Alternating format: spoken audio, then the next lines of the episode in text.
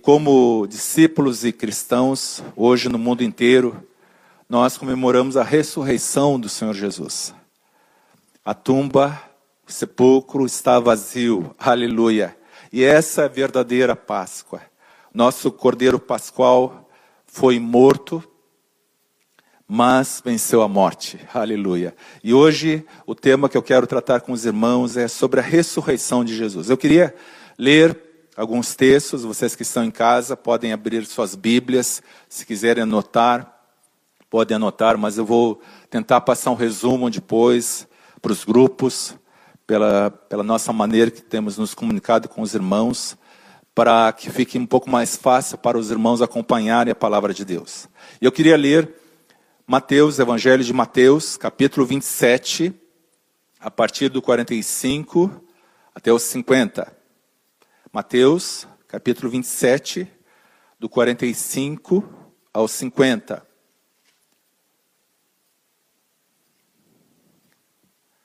Diz assim a palavra de Deus desde a hora sexta até a hora nona, desde o meio-dia até a três da tarde, houve trevas sobre toda a terra. Por volta da hora nona, clamou Jesus em alta voz, dizendo: Eli, Eli, lama sabachthani, o que quer dizer: Deus meu, Deus meu, por que me desamparastes? Aqui Jesus estava na cruz. E alguns dos que ali estavam, ouvindo isso, diziam: Ele chama por Elias. E logo um deles correu a buscar uma esponja e, tendo-a embebido em vinagre, de vinagre, colocou na ponta de um caniço, deu-lhe a beber. Os outros, porém, diziam: Deixa, vejamos se Elias vem salvá-lo. E Jesus, clamando outra vez com grande voz, entregou o Espírito. Os irmãos pulem agora para o verso 57. Caindo à tarde, veio um homem rico de Arimateia, chamado José, que era também discípulo de Jesus.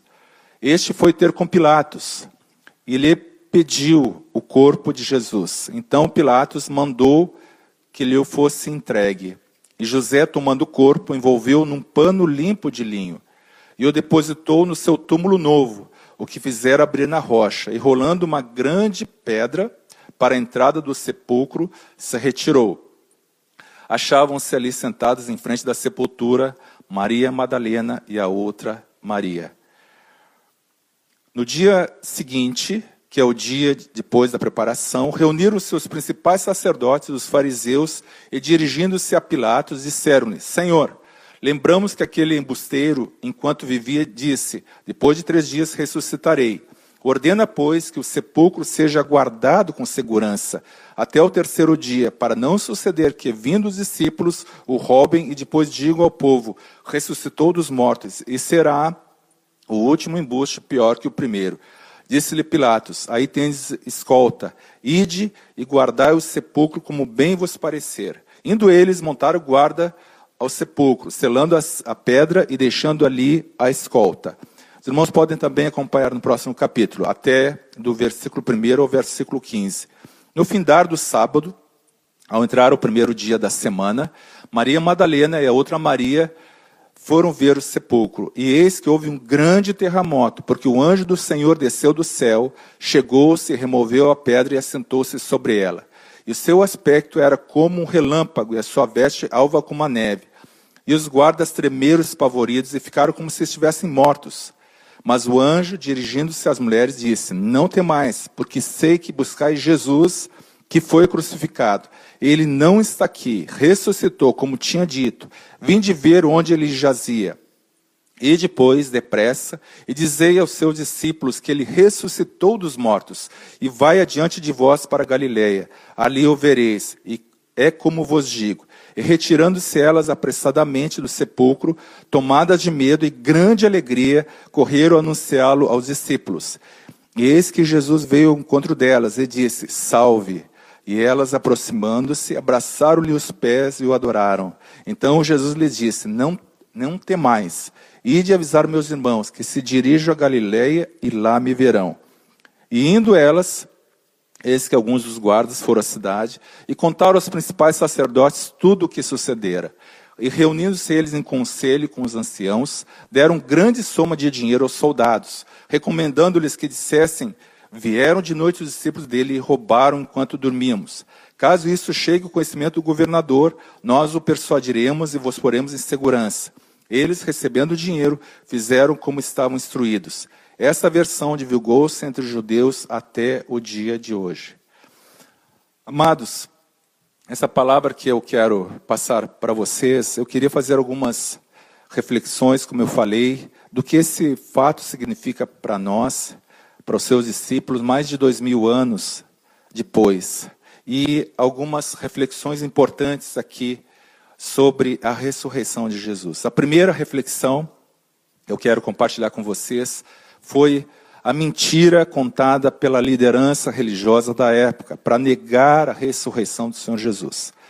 A ressurreição do Senhor Jesus é registrada nos quatro evangelhos do Novo Testamento, onde se complementam e trazem detalhes importantes. Cada versão, cada é, evangelho retrata de um ângulo diferente a ressurreição e a crucificação do Senhor Jesus.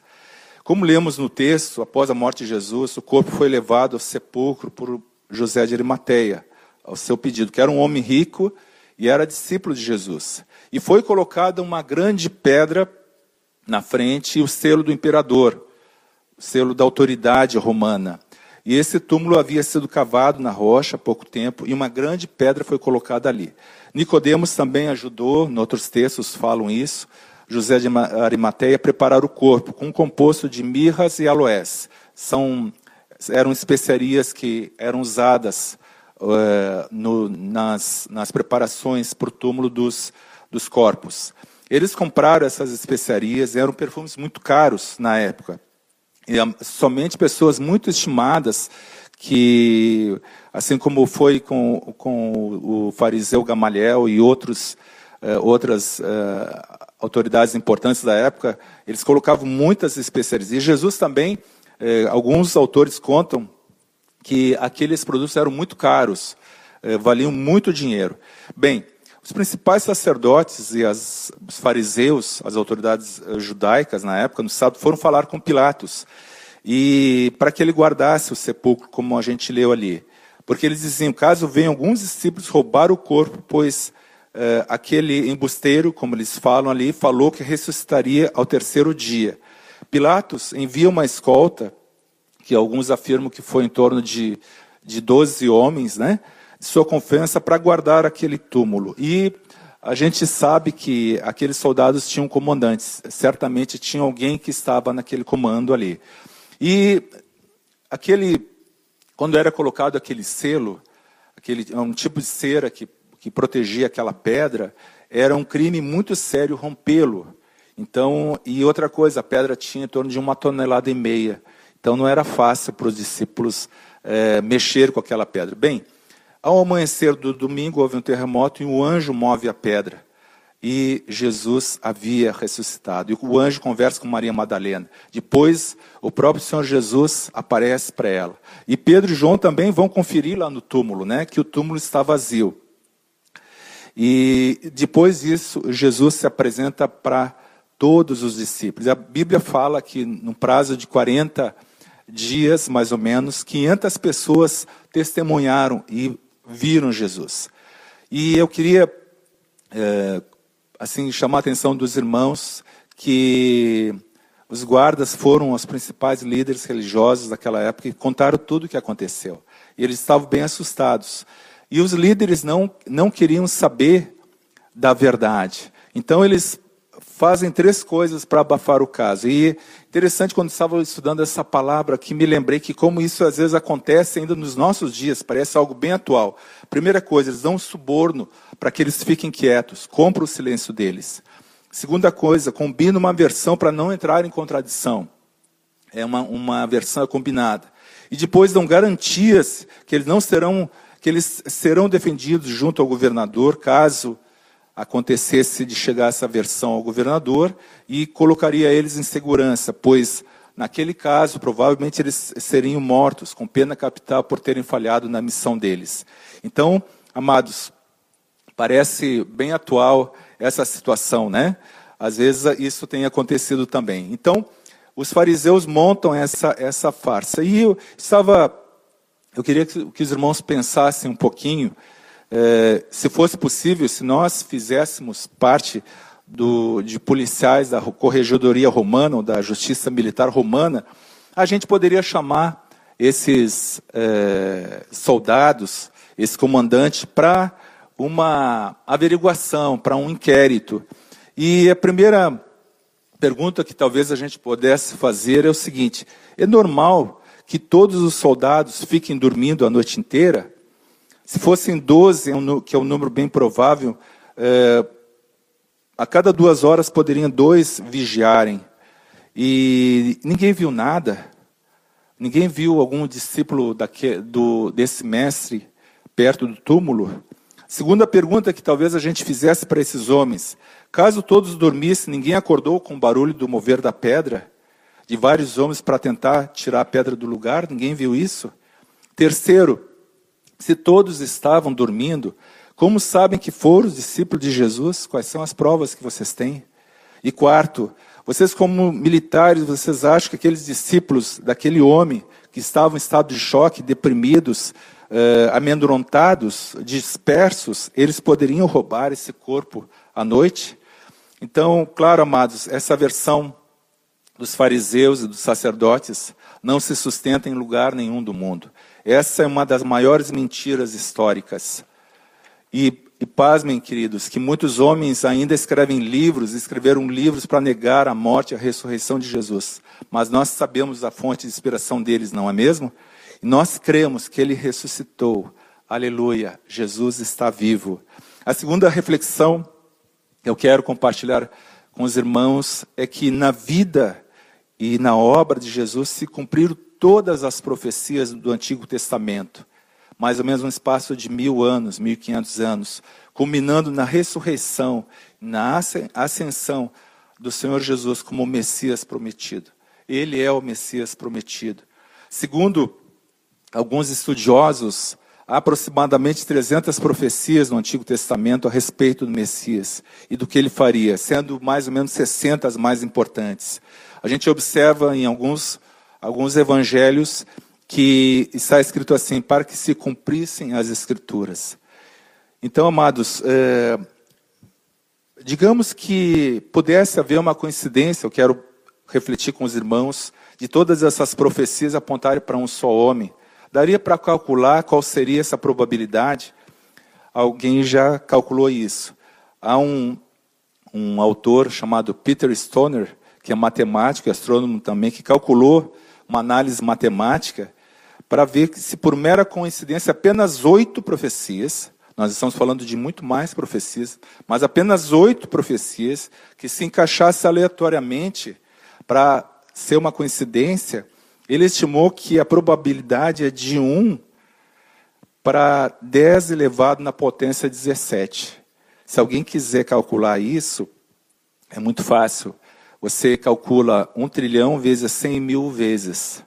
E esse, essa é a medida, então, de oito profecias, para que elas se coincidissem para um só homem, oito profecias daria esse número enorme. 1 um, um vezes 10 na 17, na potência 17. Então, amados, há mais de 60 profecias falando de Jesus e, e se cumpriram nele. Então, amados, eu queria compartilhar aqui algumas profecias que se cumpriram a primeira que vocês conhecem bem, o descendente de Adão e Eva feriria a cabeça da serpente. Isso está lá em Gênesis 3,15. Porém, inimizade entre ti e a mulher, entre a tua descendência e o seu descendente. Este te ferirá a cabeça e tu lhe ferirás o calcanhar. E assim vai, amados. A semente de Abraão, a semente de Abraão que abençoaria todas as nações da terra. Gênesis 12, 3. Diz assim: abençoarei os que te abençoarem, e amaldiçoarei os que te amaldiçoarem. Em ti serão benditas todas as famílias da terra. Também há uma profecia que diz que o Messias viria da descendência de Davi. Isaías 11, 1 e 2. Do tronco de Jessé sairá o rebento, e das suas raízes um renovo. Repousará sobre ele o Espírito do Senhor, o Espírito de sabedoria e de entendimento, o Espírito de conselho e de fortaleza, o Espírito de conhecimento e de temor do Senhor. Também há uma profecia que fala que o Messias nasceria em Belém, Miqueias 5:2. E tu, Belém, Efrata, pequeno demais para figurar como grupo de milhares de Judá. De ti sairá o que há de reinar Israel, e cuja, cujas origens são desde os tempos antigos, desde o tempo da eternidade. Outra profecia, que o Messias nasceria de uma virgem. Isaías 7,14. Portanto, o Senhor mesmo vos dará um sinal: eis que a virgem conceberá e dará à luz um filho, e lhe chamará Emanuel. Aleluia. Seria um profeta semelhante a Moisés, Deuteronômio 18,15. O Senhor teu Deus te suscitará um profeta no meio de ti, de teus irmãos, semelhante a mim, a ele ouvirás.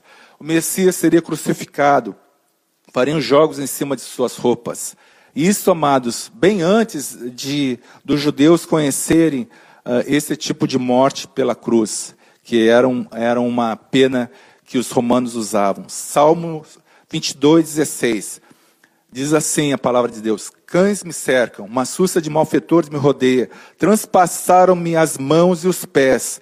Posso contar todos os meus ossos, eles estão me olhando e encarando em mim. Repartem entre si as minhas vestes e sobre a minha túnica deitam sortes. Amados, tem mais outras profecias. O Messias teria o corpo perfurado, isso está em Zacarias 12, 10. Nenhum dos seus ossos seria quebrado. Salmo 34, 20. Preserva-lhe todos os ossos, nenhum deles será, sequer será quebrado. Também a palavra de Deus, uma profecia diz que ele oraria pelos seus executores. Isso está em Isaías 53, 12. Por isso lhe darei muitos como a sua parte, e com os poderosos repartirá ele o despojo porquanto derramou a sua alma na morte. Foi contado, foi contado com os transgressores, contudo levou sobre si o pecado de muitos e pelos transgressores intercedeu. Aleluia. A palavra de Deus também diz que ele seria abandonado pelos seus seguidores. Zacarias 13, 7. 13, 7. Desperta a espada contra o meu pastor e contra o homem que é o meu companheiro, diz o Senhor dos exércitos. Fere o pastor e as ovelhas ficarão dispersas, mas volverei a mão para os pequeninos. A palavra também de Deus diz que ele seria traído por um amigo. Salmo 41, 9. Até o meu amigo íntimo, em quem eu confiava, que comia o meu pão, levantou contra mim o calcanhar. Também a palavra de Deus diz que ele seria, seria vendido, a sua traição seria vendida por 30 moedas. Zacarias 11, 12. Eu lhes disse: Se vos parece bem, dai-me o meu salário, e se não, deixai-o. Pesaram, pois, por meu salário, trinta moedas de prata. Seria dado a ele vinagre e fel. Salmo 69, 21. Por alimento me deram fel, e na minha sede me deram a beber vinagre. Seria sepultado num túmulo de uma pessoa rica. Isaías 53, 9. Designaram-lhe a sepultura com os perversos, mas com o rico esteve na sua morte posto que nunca fez injustiça, nem dolo algum se achou em sua boca. Amados, a, a, o, o, Antigo Testamento está cheio de, de, de profecias a respeito de Jesus, e todas elas se cumpriram. Aleluia. Terceira reflexão que eu queria compartilhar com os irmãos sobre esse tema é quais, a, quais as implicações da morte e ressurreição de Jesus, Cristo, Filho de Deus, o Cordeiro de Deus que tira o pecado do mundo, no povo de Deus, na igreja e na minha vida. Primeiro lugar, quais são as implicações da morte e ressurreição de Jesus? Primeiro lugar, a ressurreição de Jesus é uma das bases principais da igreja, da nossa fé e da nossa vida. Quando no início da igreja, o Sinédrio, vocês podem ler isso lá em Atos, né? Os principais fariseus queriam matar os apóstolos, eh, pois eles estavam pregando que os próprios fariseus, o próprio povo, havia crucificado Jesus, pendurado no madeiro, mas que o Deus dos nossos pais o havia ressuscitado. Então, eh, quando esses fariseus queriam prender todos os apóstolos, e eles queriam matá-los, levantou-se o fariseu, um fariseu importante e respeitado, chamado Gamaliel, o mestre mesmo mestre que cuidou de Paulo e deu um conselho, deu uma palavra de sabedoria para os seus pares que, que eles não poderiam refutar. Pediu para retirar aqueles homens, aqueles apóstolos da sala que estavam cheios do Espírito Santo e falou aos colegas dele, dizendo assim, Atos 5,38: Agora vos digo, dai de mão a esses homens, deixai-os, porque se esse conselho ou essa obra vem de homens, perecerá. Mas se é de Deus, não podereis destruí-los, para que não sejais, porventura, achados lutando contra Deus. E concordaram com ele. Amados, passaram-se dois milênios. Aleluia.